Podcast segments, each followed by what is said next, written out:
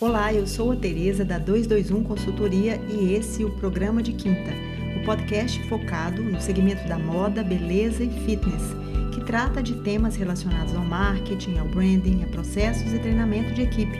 Trazemos aqui convidados super especiais para entrevistas incríveis que vão trazer insights para o seu negócio. Fique com a gente. Hoje a gente vai falar de um tema muito importante que é como o marketing deve tratar as questões do ESG na indústria de moda. E para discutir esse assunto tão importante, eu recebo aqui o Guilherme Moreno, um apaixonado por desenvolver marcas com propósito. Ele é publicitário, formado no Mackenzie, possui especialização em branding pela FGV. Há mais de 20 anos ele atua no varejo de moda e atualmente ele está à frente da Malve como gerente de marketing. É um prazer te receber aqui hoje para esse Olá, papo Tereza, super legal. Obrigado. Super obrigado, eu que agradeço pelo convite. É um prazer estar aqui com vocês hoje. Ah, que bom, que bom. Ótimo. Então, já vamos começar. Realmente, assim, o ESG tem se tornado um assunto cada vez mais em pauta, e ele é um assunto muito sério, porque ele envolve, na verdade, o destino da humanidade. A gente não está falando nada mais do que a verdade, é o destino da humanidade, e o volume de, de investimento é gigantesco, é na casa dos trilhões. A, a, gente sabe que a pandemia acelerou o interesse em torno desse tema e seus impactos sobre os negócios. Só para a gente ter uma ideia, né, nos últimos 12 meses, de acordo com o levantamento do Google Trend, esse, esse, esse interesse pelo tema, as pesquisas mais que triplicaram mas não é para menos, porque é um tema realmente muito importante e que traz muitas dúvidas ainda. Ele não é um tema novo, né, Guilherme? Na verdade, ele já vem sendo discutido e trabalhado já há algum tempo, só que nos últimos anos, é, cada vez mais a gente tem percebido, não só por, pelas questões de urgência climática, mas também de todas as outras questões que o ESG trabalha, que ele realmente é uma urgência. E também uma das coisas que o ESG traz é exatamente a questão da interdependência, que é essa lógica, né? Uma das lógicas do ESG é que tudo que acontece no vizinho respinga na gente aqui também. Então, quando você está cuidando de si, você está cuidando do vizinho e a recíproca é verdadeira. Bom, eu acredito que, como esse tema é um tema, apesar de muito pesquisado, ainda traz muitas dúvidas, eu gostaria que a gente começasse explicando o que, que é a sigla e quais são os impactos sobre os negócios e a sociedade como um todo. Não, muito legal. Bom, vamos falar de ESG. É, é legal, como você falou, ESG é uma novidade como sigla e hoje ela é uma novidade até para os ouvidos das pessoas, porque isso se explodiu e chegou a todo mundo, mas como propósito não, né? O que é ESG de fato? É uma sigla em inglês para Environmental Social Governance, uh, que traduzindo em português nada mais é do que meio ambiente, social e governança, né? É, e surgiu essa sigla, da onde ela veio, enfim. É, essa sigla foi criada, foi citada pela primeira vez na ONU em 2004. Ali no começo dos anos 2000, é, a ideia era criar um jeito, um fator para valorar a sustentabilidade que já existia nas empresas. Então, sustentabilidade não é um termo novo e não é um jeito novo das empresas pensarem. É, a gente aqui na Malve, inclusive, pensa dessa forma, sei lá, desde que o dia 1 da Malve, é, mas ESG se tornou então essa sigla para dar significado. Ela é mais ampla do que é, quando, quando, a gente pensa em sustentabilidade. É, nem sempre as, automaticamente as pessoas conectam sustentabilidade ao social. Geralmente elas conectam é, ou só na cabeça das pessoas, ou só social, ou só ambiental. E essa sigla então ela vem para reunir tudo e transformar um jeito de dar governança para isso. Né? E, e, e, o que significa dar governança? Organizar o que a empresa investe versus o, o potencial valor que ela ganha por estar tá fazendo dessa forma.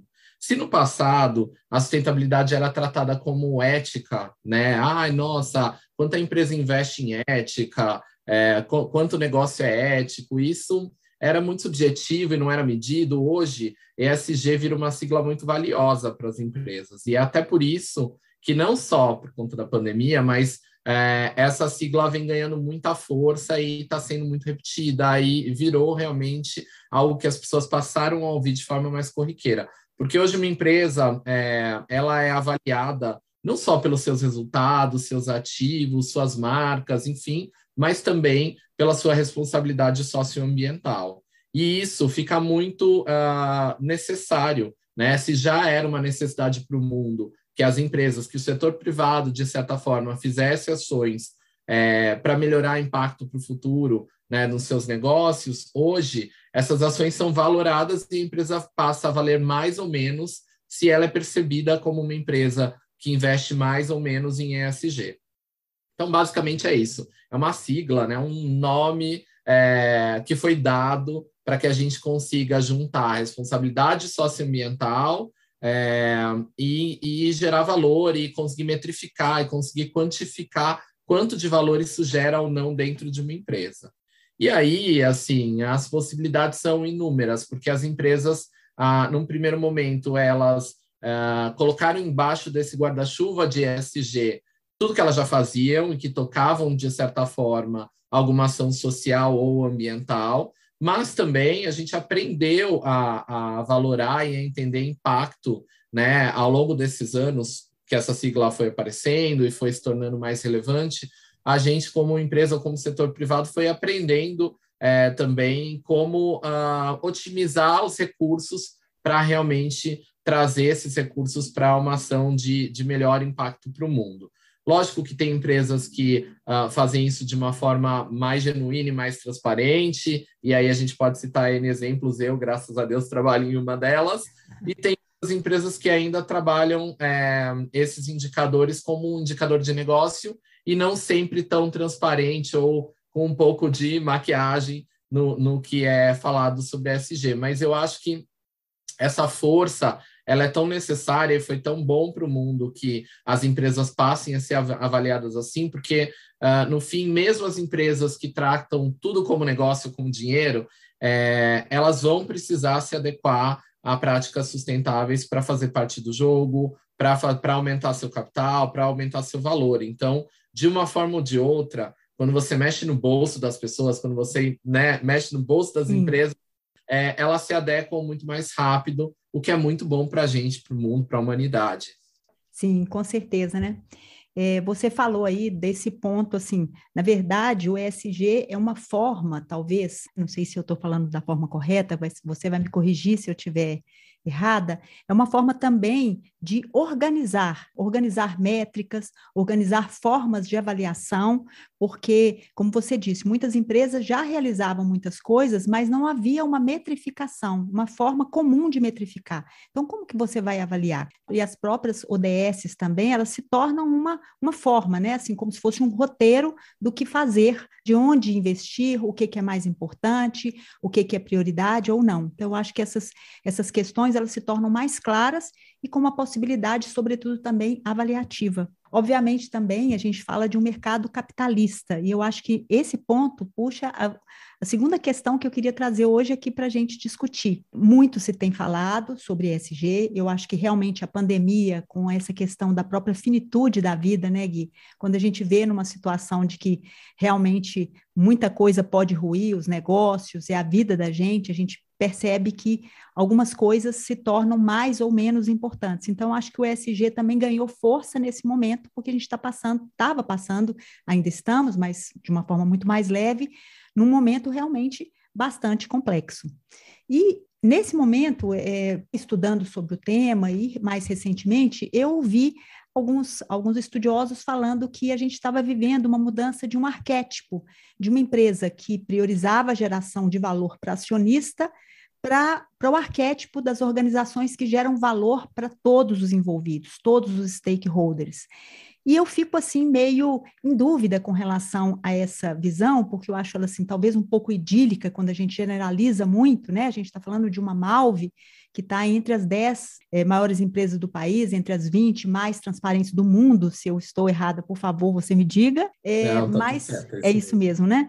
Mas a gente uhum. percebe, por exemplo, um crescimento vertiginoso de uma chain, por exemplo, né, no mundo, no momento que a gente fala tanto da questão do fast fashion, desse, dessa necessidade da gente produzir menos, da gente utilizar com, por mais tempo as roupas, da gente realmente reciclar, da economia circular e tal. E, ao mesmo tempo, também um estudo do Boston Consulting, lá de 2019, já de três anos atrás, eles falavam que em 2030 a, a, a indústria da moda de, de vestuário de calçado teria crescido 81% e chegando a uma cifra de, eu salvo engano, acho que 102 milhões de toneladas de roupa. Então, se de um lado a gente vê essa pressão para que as coisas, o próprio consumidor pressionando, de outro a indústria é pulsante e a produção gigante. Existe uma incongruência? Me fala, é, diante desse cenário, como que as empresas e o próprio marketing tratam essas questões que, ao meu ver, me parecem incongruentes?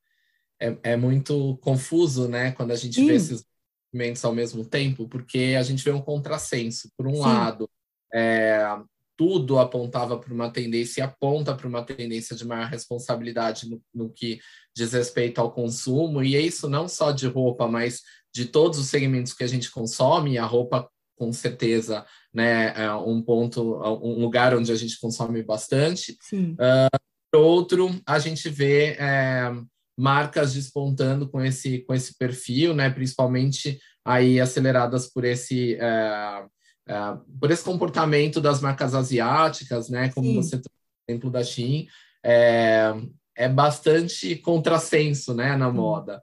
É, assim, Tereza, a gente não tem uma resposta para o que pode acontecer e para o que vai acontecer. O que a gente tem observado muito com esse movimento dos ultra fast fashions, né? É, a gente vê um empobrecimento da população, principalmente pós-pandêmica, né? É, uhum.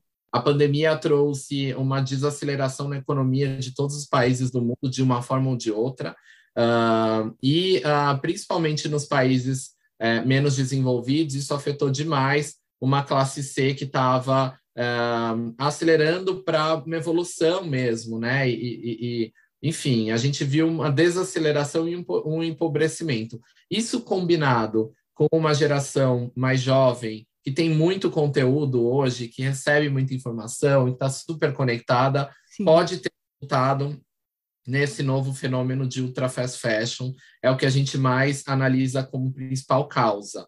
Mas a gente não acha, a gente, né, eu tô, tô me colocando aqui na cadeira da moda, que eu tenho ouvido com os meus pares, os meus colegas, a gente não acha que é um movimento que se mantém por muito tempo.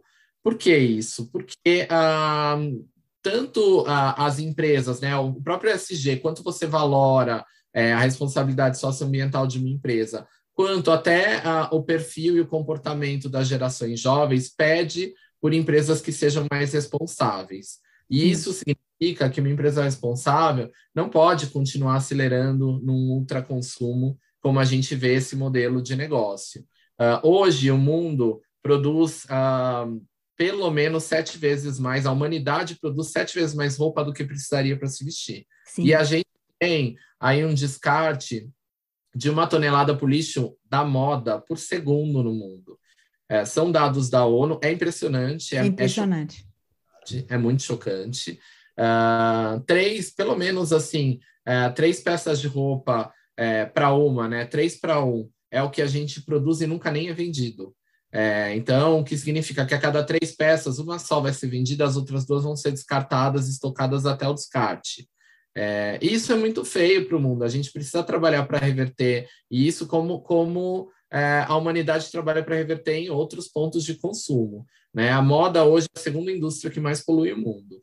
E, e, isso é um, é, é um motivo de vergonha. Se, por um lado, todo mundo se veste, é, sai de casa pensando que vai vestir, compra roupas pensando em montar a sua imagem e tal. Como que a gente pode viver é, com esse, né, com esse contraponto de que é, é esse comportamento vai ajudar a acelerar aí, é, e na poluição e, e, a destruir o mundo muito mais rápido. Sim. Então, que assim, é, um, pensando a longo prazo, eu acho que a moda vai passar sim por uma transformação uh, de consciência, tanto do jeito de consumir quanto do jeito de descartar. Eu acho que os princípios de circularidade, as empresas uh, já têm é, evoluído bastante para um outro pensamento. Aqui na Malve mesmo, a gente acabou de lançar um projeto muito bacana, é, olhando para a reciclagem de roupas. Sim, eu queria é até que você falasse, falasse sobre ele, eu fiquei é. assim, apaixonada. É, foi demais, assim, foi uma foi viagem pensar nesse é, esse projeto. A gente, há um ano e meio atrás, se desafiou a pensar, cara, a gente recicla plástico, vidro, por que, que a roupa ainda é um problema e ela tem que ir para aterro? A gente não joga a roupa no lixo, a bem da verdade é essa, a gente não tem essa sensação. A gente prepara uma sacolinha, coloca para doação, procura alguém que precisa mais e tal, mas na verdade, é, esse produto no final a gente está passando esse problema do lixo para frente, alguém vai descartar. E foi nesse lugar que a gente se desafiou a pensar que a roupa não devia ter um fim, a gente devia reaproveitar isso. A gente é uma grande indústria, a Malva é super verticalizada, por que, que a gente não consegue transformar de volta é, produto usado em produto novo? E a gente lançou esse projeto que a gente chamou de desafio, porque realmente foi um desafio, assim, colocar ele para fora foi uma loucura. Ele está em fase piloto, a gente lançou, a gente conseguiu produzir, gente, com 8 mil peças, a gente produziu é, 1.500 moletons, mais ou menos, novos a partir dessas 8 mil peças que iam ser iam para o lixo, de fato, elas iam para o lixo. Uh, me conta assim, como é que foi esse, esse processo? Porque eu, eu vi, a gente até, no Fashion Hub, a gente até é, é, noticiou, publicou e tal, porque a gente ficou realmente muito apaixonado, mas como é que vocês fizeram? A gente colocou um piloto em algumas lojas para recolher essas peças para doação e reciclagem. Primeiro, a gente percebeu que as pessoas não estavam interessadas em descartar para reciclagem, porque dá uma sensação de que, nossa, tem tanta gente precisando de roupa, por que, que eu vou colocar minha roupa no lixo? Né? Essa sensação que dá, num primeiro momento, não é cultural reciclar roupa. Uh, então, o que, que a gente percebeu? Para acelerar nesse processo, a gente falou, cara, mas já deve ter algum lugar que descarta direto no lixo. E aí a gente começou a procurar instituições, brechós, e falar: o que, que vocês fazem com a roupa que não vende? Para onde vai depois? Uhum. Ah, então a gente doa para uma instituição X. Aí a gente foi atrás da instituição. O que vocês fazem com a que vocês não conseguem doar? Porque tem um fim, em algum lugar está o final. Até que a gente conversou com um parceiro nosso, Repassa, que é um brechó online bem grande. Sim, conheço. Olha, por ano a gente, a gente descarta em aterro roupa. E se vocês quiserem fazer um piloto, a gente pode disponibilizar o que a gente descartaria esse ano e vocês testam. E aí a gente pegou, combinou um pouco de roupa que foi recolhida nessas lojas piloto, com as peças do Repassa, criou esse montante de 8 mil peças, e a gente não tem em casa né, a malva verticalizada do fio em diante, da, é, até o fio a gente compra. Do fio em diante a gente monta a malha e aí começa o processo de montar uma peça. E a gente precisava de um parceiro para o fio. Uh, a gente já tinha um parceiro de longa data, a Eurofios, que embarcou com a gente nesse projeto, e a Aerofios já faz para a gente essa reciclagem de fio pré-consumo, que é aquele fio de corte. Quando a gente vai fazer essa camiseta que eu estou usando, ela deixa ali seus resíduos, ela deixa é, retalhos. Então, a gente já faz isso com esses retalhos, mas pós-consumo é um desafio muito maior, porque a gente vai recolher peças de todas as composições. Pensa, Sim. a roupa é 100% algodão, a sua pode não ser. É, e a gente queria triturar tudo isso e testar uma malha a partir desse fio, que a gente chamou de fio do futuro. Então, a Eurofios topou, a gente fez essa piloto com eles, e essa piloto, e, e assim, demorou um ano e meio, porque é muito complexo. Nossa, é muito complexo. Até a gente chegar nesse lugar e até a nossa indústria conseguir exercitar que tipo de malha a gente podia montar e com qual percentual desse fio, porque dentro da Malve um dos nossos pilares é qualidade. A gente falou, ah, no final, não pode virar um produto que eu vou lavar uma vez vai desmanchar, vai fazer... Porque aí não teve nenhum colher... valor, né, toda a ação. Que aí não vai virar negócio. Então, é. tinha também esse, esse estudo de composição até que a gente chegasse àquela malha que produzia os moletons. Foi para a gente uma super conquista, porque a gente falou, olha, dá para fazer. Então, abrimos as portas das possibilidades, dá para fazer. E no final, o que a gente quer é realmente que as marcas consigam olhar para isso como um, um, um, bom exemplo de, olha, é possível, vamos fazer. Não é que, ai, nossa, a Malve é a única marca sustentável no mundo que vai fazer isso. Não é isso. É, é a gente puxar a corda dos temas e dos assuntos. E aí, como, é, como você me perguntou, o que, que a gente acha né, desse contrassenso de ultra fast fashion versus Sim. marcas caminhando para uma responsabilidade maior, para realmente um investimento maior em ESG. Eu acho que, assim, no final das contas, quem manda em tudo isso é o consumidor. Se hoje existe o ultra fast fashion, é porque o consumidor está comprando por alguma tá. necessidade, alguma decisão de escolha. E a gente acredita muito numa postura mais consciente para o futuro. Então, Sim. se hoje as pessoas consomem sem se preocupar ou sem perguntar de onde aquilo veio, como foi feito, no futuro isso vira uma premissa. E na hora que essa chave virar, marcas de ultra fast fashion não combinam com esse movimento. Sim. E talvez tenham que mudar de formato para se adequar a, a um, um, novo momento. Né? Então, eu acho que é muito um fator comportamental. Todo esse processo que a gente viveu com a reciclagem, né, é, também é um grande fator comportamental. Falar sobre reciclar roupa ainda é um grande uma dúvida, uma incógnita, porque as pessoas não têm isso com cultura. Sim. Mas a gente acredita que toda cultura um dia teve um começo, né? E, e, a gente olha hoje, se hoje as pessoas não querem usar canudinho plástico, em algum momento essa chave virou, né? E essa chave virou há muito pouco tempo, né? Até, sei lá, 10 anos atrás, todo mundo estava tomando seu refrigerante na rua com seu canudinho plástico e tá tudo certo, ninguém nunca falou sobre isso. E, de repente, culturalmente a humanidade vai se, se, se colocando para pensar, cara, canudinho, por que, que a gente consome esse plástico de uso único muito rápido? Vamos substituir, existe é, potencial substituto, e aí as coisas começam a se transformar. E hoje, se você vai em algum lugar e pede um canudinho plástico, todo mundo te olha tipo de um jeito, nossa, hum. a pessoa está é, deslocada. Fora do planeta, né? É, então eu acho que assim, para moda, essas, todas essas atitudes, essa mudança cultural também vai acontecer, mais cedo ou mais tarde. E aí cabe quem quer estar tá no jogo ou quem não quer, sabe, Tereza? É, vai ser quem... sobre isso. Quem quer ser o primeiro da fila ou o último, né? Quem quer ser descartado Exato. como marca ou quem quer ser o preferido.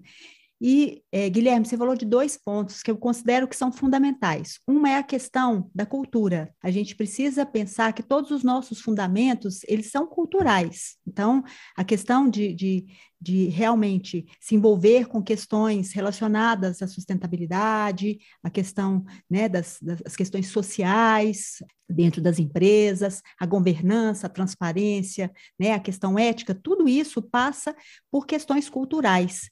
E, obviamente, você colocou um outro ponto também que eu considero fundamental, que quem manda no mercado é o consumidor. Exato. Esse consumidor é que vai dar o tom dessa nova sociedade que está se, se moldando aí. Nesse ponto, eu gostaria de atropelar um pouco a ordem da nossa, da nossa conversa aqui e ir direto para o consumidor antes de passar pro, pela questão do marketing, que eu acho que é importante a gente é, pensar assim, como que as empresas podem trabalhar ou podem ajudar nessa mudança de comportamento. É, eu acho que a Malve faz isso no momento em que ela engaja o consumidor com essa, essa mudança necessária de comportamento de olhar, olha, essa roupa que não dá para você doar, vamos reciclar. A gente até pouco tempo atrás achava que havia uma história de energia com roupa de segunda mão, e hoje a gente está super feliz com os sites de recompra e fazendo isso de uma forma feliz e percebendo a necessidade, o quanto que é importante isso, né? A melhor roupa é a que já existe. Então, como que as empresas assim poderiam ajudar nesse processo de mudança de comportamento? Quais são as possibilidades disso acontecer com menos tempo? Porque eu acho que assim a gente está vivendo um momento né, de aceleração muito grande de mudanças. Então, eu acho que é o papel das marcas puxarem essa mudança. É, eu acho, Tereza, que a gente tem uma responsabilidade, quando a gente é uma marca ou quando a gente oferece um produto, a gente tem a responsabilidade uh, de fazer da melhor forma que a gente conseguir ou da mais correta. Uhum. E quando a gente fala em convencimento ou educação das pessoas ou mudança de cultura, eu acho que tem muito a ver com uma somatória de informação uh, de informação clara, objetiva, fácil, é, de informação descomplicada, com design e com atender às necessidades das pessoas. Então, uh, se eu vou trocar, de novo, né, levando para o exemplo do canudinho, se eu vou trocar o canudinho plástico por um de papel, por que, que esse canudinho de papel não pode ter algum tipo de atração, não pode ser uma, não pode ter um desenho, uma estampa, não pode ser, não pode contar para as pessoas por que aconteceu essa virada do canudinho. Por causa, teve um fator muito marcante para todo mundo, que foi uma campanha da ONU com tartarugas, com os bichos marinhos Sim. enforcados por plástico e tal. Isso é muito chocante, mas ao mesmo tempo é um jeito de informar muito claramente.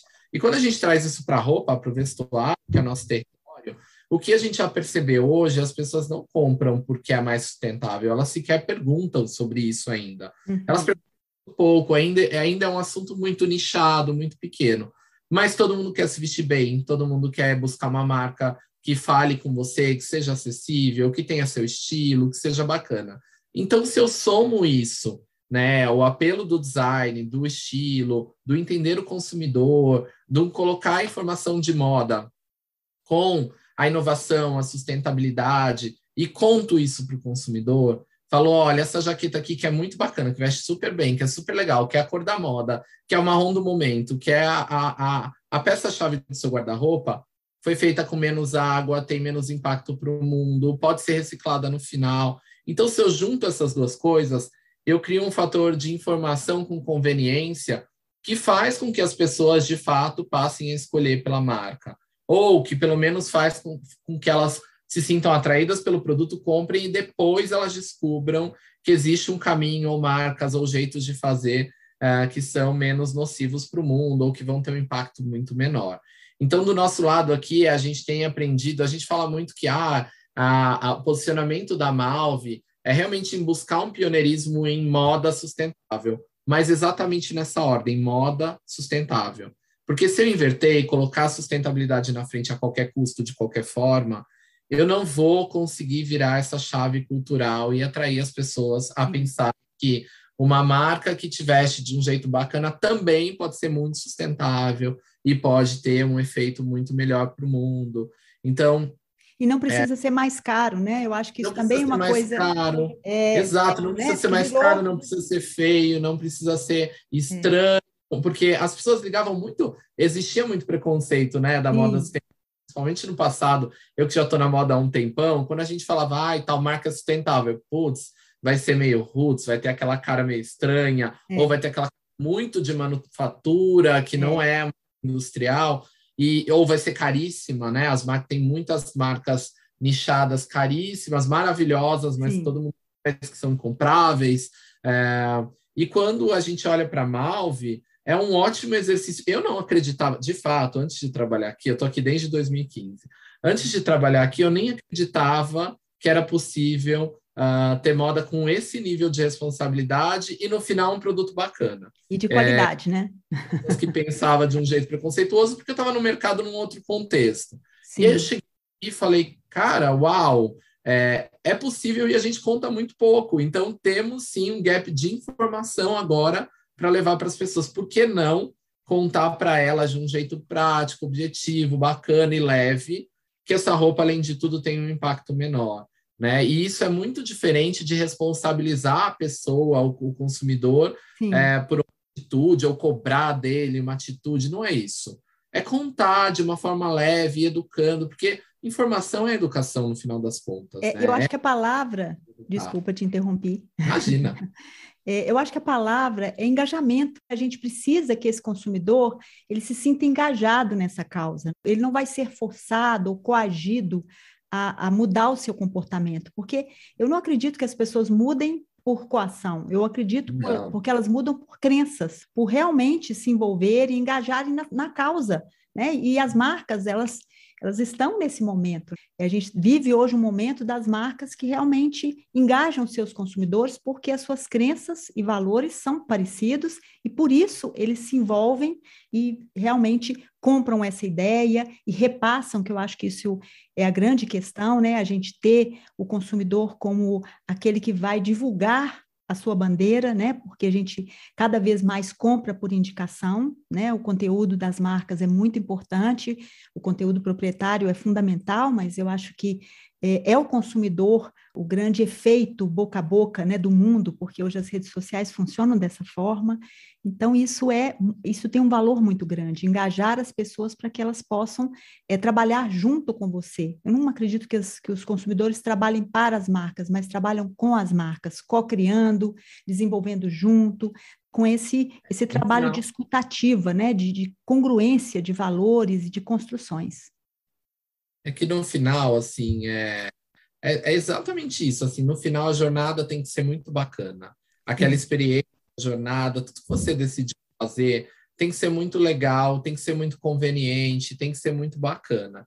Sim. Então, quando você trouxer o contexto para as pessoas, a informação dentro do que elas vivem, do que elas precisam, do que elas querem, mais fácil vai ser trazer as pessoas com você e gerar esse engajamento que você trouxe é, tão necessário. Né? No uhum. final das contas, não é sobre converter ninguém a nada, porque nada no mundo foi assim, e, e, é muito difícil quando é, porque aí você faz uma, uma cultura pela força, pela, né? Você faz uma cultura é, que não é o, o jeito mais bacana é, de construir nenhum comportamento. No final, é muito sobre criar uma jornada muito bacana no nosso lado, né? Quando a gente pensa em moda sustentável, pensar com uma cabeça de moda e aí sim buscar sustentabilidade de um jeito bastante é, incansável, inovador e buscar práticas alternativas para acoplar a moda e oferecer no final um produto bacana, legal e que todo mundo queira, e que todo mundo queira vestir de alguma forma ou fazer parte daquela conversa,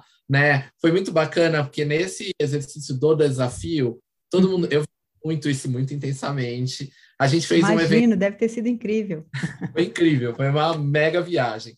É, a gente foi, fez um evento de troca na Paulista e recebeu duas mil pessoas lá, porque a gente decidiu que esses 1.500 moletons que foram feitos não iam ser vendidos. Eles eram um piloto, a gente queria que as pessoas soubessem que é possível reciclar a moda, e aí a gente convidou as pessoas: olha, se você quer fazer parte com a gente dessa conversa, desse produto, traz cinco peças de roupa que você descartaria para doação, ou qualquer peça de roupa de qualquer marca, em qualquer estado, traz para a gente que você vai levar esse moletom. E aí a gente recebeu duas mil pessoas lá na Paulista, foi uma loucura. Que legal. É, mas conversando com as pessoas, todo mundo queria um moletom para usar o moletom, não assim.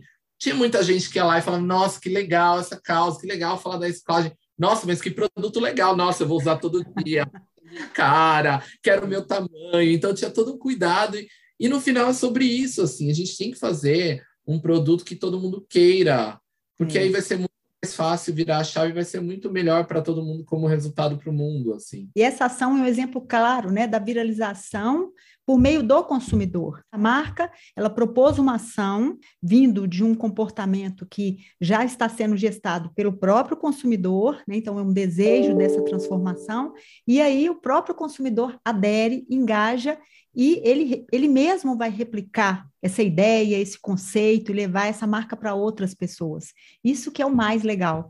A gente está falando aqui sobre essa questão assim do, do consumidor envolvido com as marcas, nessa cocriação.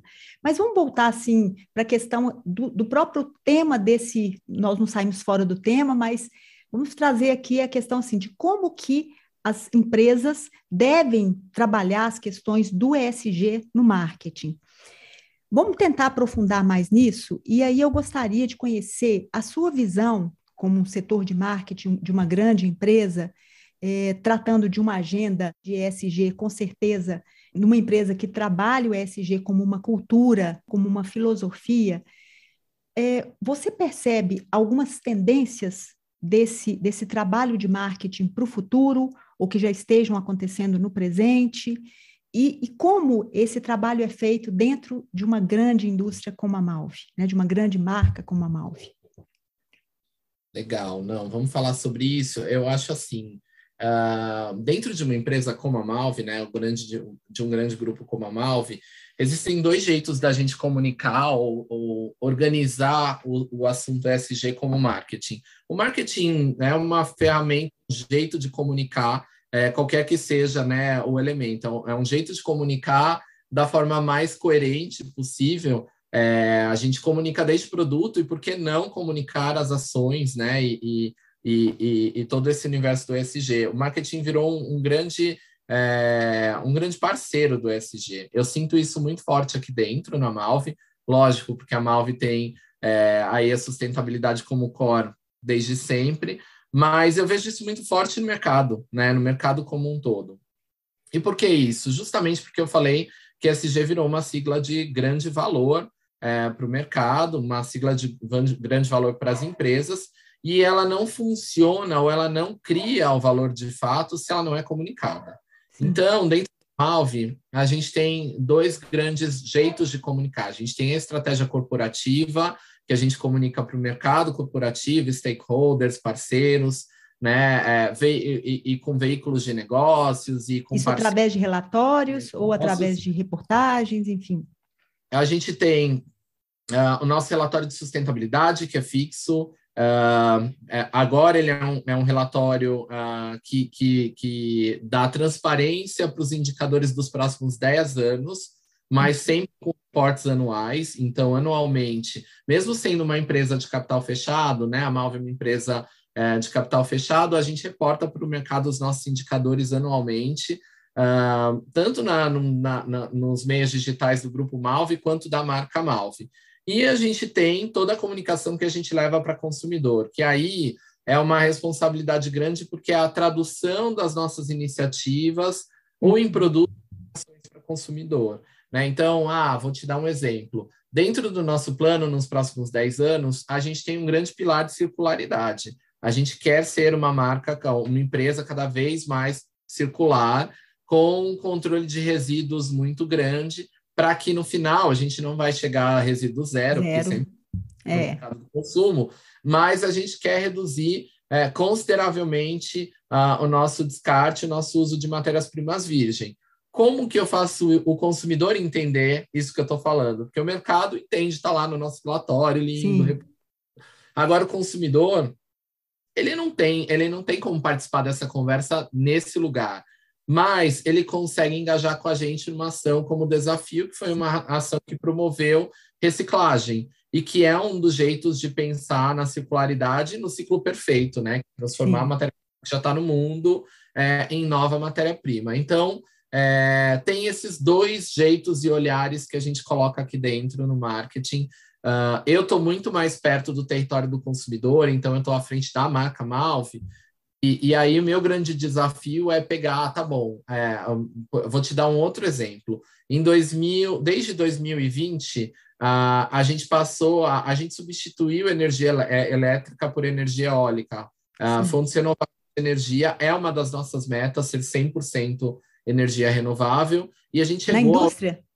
A, a indústria. indústria. A indústria. A indústria Legal a indústria toda. Uh, e a gente já chegou a 83% de energia renovável Nossa.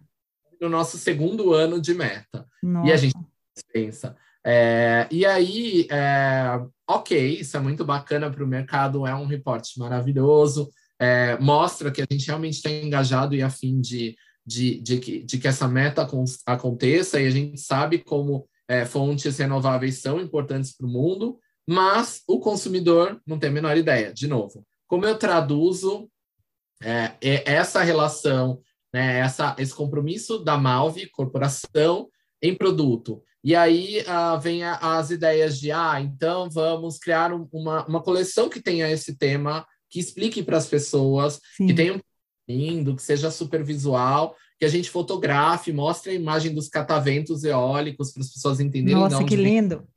Tá?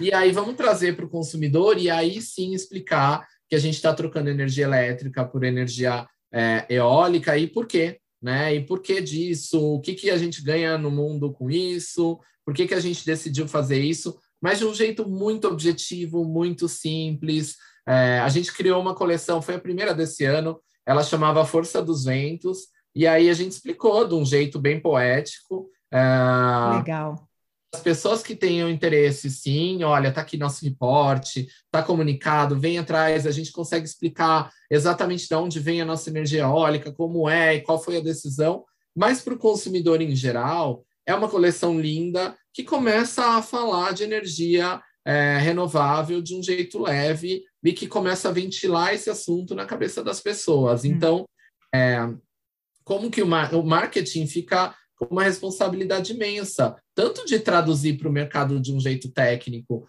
é, o que a área de sustentabilidade, a área de SG, é, vem avançando aqui dentro em inovação, em indústria, e com o produto, enfim, quanto em criar as histórias que no final o consumidor é, começa a ouvir, e a entender e a se interessar pelo tema. Né? E, então, a gente se aproximar, né? Exato, para pelo menos abrir uma conversa, Sim. né? Que Sim. são muito difíceis. É, crédito de carbono, um tema dificílimo para o consumidor. É, e não necessariamente interessante. Como o marketing traduz isso em produto e no final explica de alguma forma que o reflorestamento é necessário, que o sequestro de carbono é importante e que o mundo depende disso para para que a gente não derreta calotas polares ou que a gente não continue viva... existindo, né?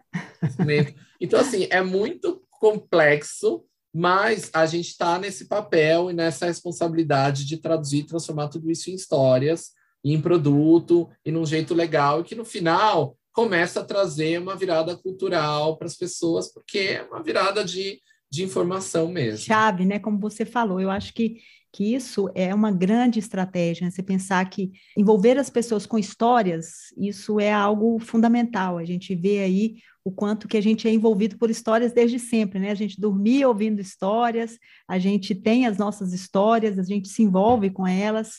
Então, envolver o consumidor com histórias de um lado através de temas sérios, mas transformando essa forma, né, esses, esses temas complexos, como, por exemplo, essa questão da pegada de carbono, em algo que seja palatável para esse consumidor e, ao mesmo tempo, já vá criando essa nova cultura que a, a marca está traduzindo isso de uma maneira simples. Então, acho isso perfeito e acho que muitos dos empresários que estão nos ouvindo aqui, com certeza, precisam pegar esse exemplo para si, porque eu acho que a gente precisa sim mostrar para esse consumidor a importância desse tema, né? a importância de evitar o descarte, a importância da gente usar mais as nossas roupas, da destinação certa, a importância dos, dos nossos guarda-roupas mais enxutos, da necessidade da gente usar mais aquilo que a gente tem, e com isso a gente também ter uma visão mais é, real do momento que o mercado está vivendo. Isso é muito bacana, né? Gui, para finalizar, olha como é que eu já estou próximo, hein? Te chamei de Gui.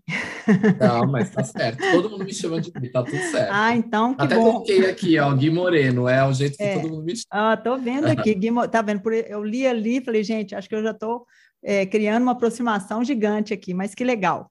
É, para a gente finalizar, para aquelas pessoas que estão aqui, como eu disse, né, os empresários que estão aqui, os líderes de marketing que estão nos ouvindo aqui, que ainda não entraram nessa jornada, Quais seriam as vantagens mais importantes das marcas, das empresas que colocam de fato o ESG na prática, como faz a Malve, né, que é realmente um exemplo, que esteve na COP 26, que vai estar na COP 27, não é isso?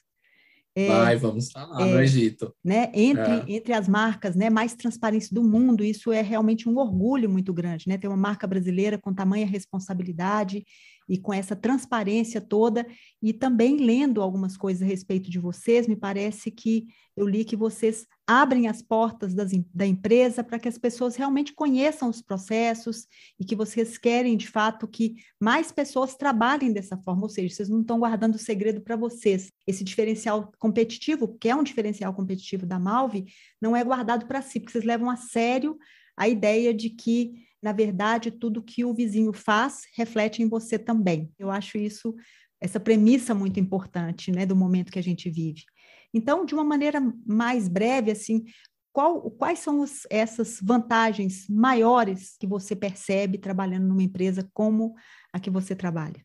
Olha, Tereza, tem a vantagem um, romântica e moral, que é eu, assim, eu, eu me sinto feliz em acordar todos os dias e trabalhar com algo que é tão alinhado com os meus propósitos. Eu tenho duas filhas e eu quero um mundo melhor para elas. Eu quero, de fato, que a gente consiga virar chave e mudar comportamentos e mudar é, e mudar de alguma forma o jeito que as pessoas consomem. Em algum momento isso vai acontecer e tomara que aconteça quanto antes a gente conseguir como humanidade melhor. Uh, e tem, de fato, né, o, o ponto do negócio. Né? Uhum. É, disse, uh, eu não acredito que empresas, marcas, ou enfim, né, é, que, que, que, empresas uh, estejam no jogo no futuro se elas de fato não embarcarem é, em iniciativas socioambientais. Eu acho que essa cobrança vai acontecer de todos os lados, do mercado, uh, do jeito de valorar essas empresas, né, e como elas são consideradas como, como valor, uh, mas muito também pelo consumidor. Então, é, meu conselho né, é que empresas que ainda não possuem práticas do universo de SG, que, que realmente que pensem sobre isso de um jeito rápido uh, e, e, e, que comecem de alguma forma. Né? A Malve não começou com tu, todo o universo que a gente tem hoje de inovação de uma única vez. Né? A gente teve, uh, de certa forma, né, o, o, um mindset desde o dia 1, é, por, por conta da, do, do, jeito da família pensar, a Malve é uma família, uma empresa familiar, que tem muito essa preocupação em, uh, ok, estou construindo um negócio, mas quero devolver também para a sociedade, para o planeta, de alguma forma, é, uh, esses recursos, né, do, de compartilhar um pouco desses recursos para que esse negócio prospere, para que ele cresça desse jeito, né, fazendo bem para as pessoas, fazendo bem para o planeta. Mas uh, qualquer empresa pode fazer dessa forma a qualquer momento. Né? Eu acho que o mais importante de tudo é começar.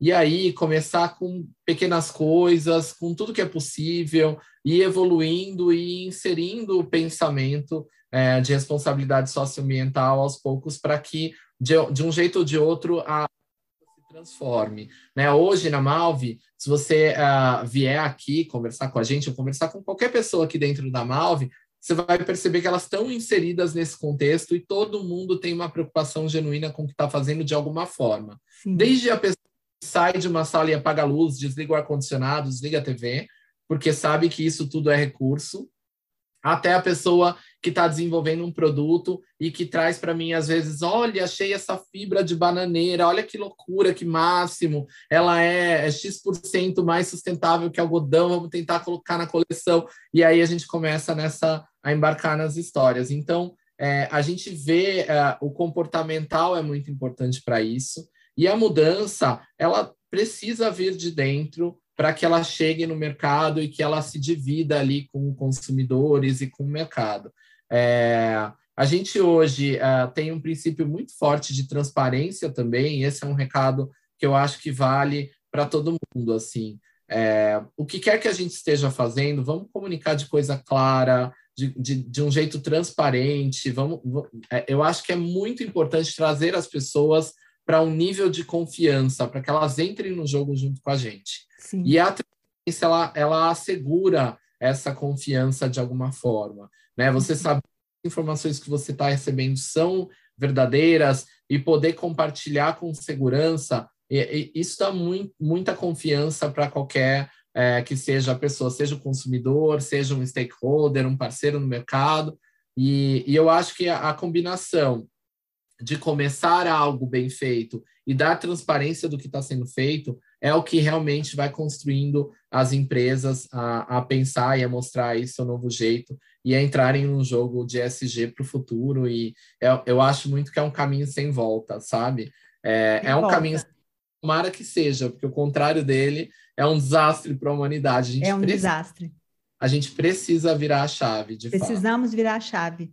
Eu acho que assim, você falou coisas incríveis, mas eu queria chamar a atenção de dois pontos. Voltar de novo na questão da cultura. É uma empresa que tem uma cultura e essa cultura, ela faz transbordar. Eu não acredito, e eu acho que você também deve, concorda comigo, que as empresas possam fazer ações e comunicar essas ações de fora para dentro. Não. As ações, elas, elas começam de dentro. Por isso, a questão cultural é tão importante. E, de outro lado, essa questão da transparência e da verdade. É, hoje, as redes sociais te permitem trazer à tona muitas verdades de forma muito clara e que isso vai trazer grandes problemas que as empresas têm passado hoje acerca da reputação, elas estão vinculadas a questões sociais e ambientais. Então, esses pontos precisam ficar muito claros, né? O ESG não é uma tinta que você simplesmente pinta por fora e por dentro aquilo não acontece. É algo que transborda de dentro. Então, isso precisa ser algo de dentro para fora. E realmente a Malve é essa empresa Que coisa mais bacana. Eu quero te agradecer muito. Primeiro, a disponibilidade, o carinho, né? A, a, a capacidade de, de trazer com tanta clareza para as pessoas que nos ouvem aqui a forma completamente incrível que a Malve trabalha, mas de um jeito simplificado, de um jeito verdadeiro, que é exatamente a cara da Malve. Muito obrigada mesmo. Imagina, eu que agradeço a oportunidade e, e até a abertura. Eu acho que uh, parte dessa virada de chave, dessa virada de cultura, está em abrir espaço para falar desses assuntos, compartilhar Sim. informação, uh, abrir a casa aqui para que, se alguém tiver interesse em conhecer Sim. melhor a gente, né? Você falou, e é realmente um comportamento nosso, a casa está aberta.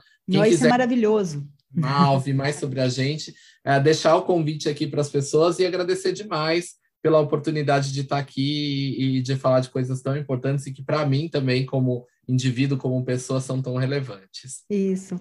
Muito obrigada. Você poderia deixar então as redes sociais da Malve e, né, por acaso a sua para as pessoas seguirem, se tiverem alguma pergunta para já claro. fazerem?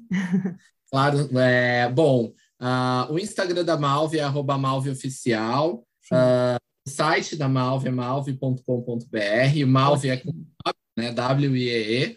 É, e as minhas redes sociais, meu Instagram é Guilherme Moreno, uh, tudo junto, né? Aqui tá Gui Moreno, mas é Guilherme Moreno.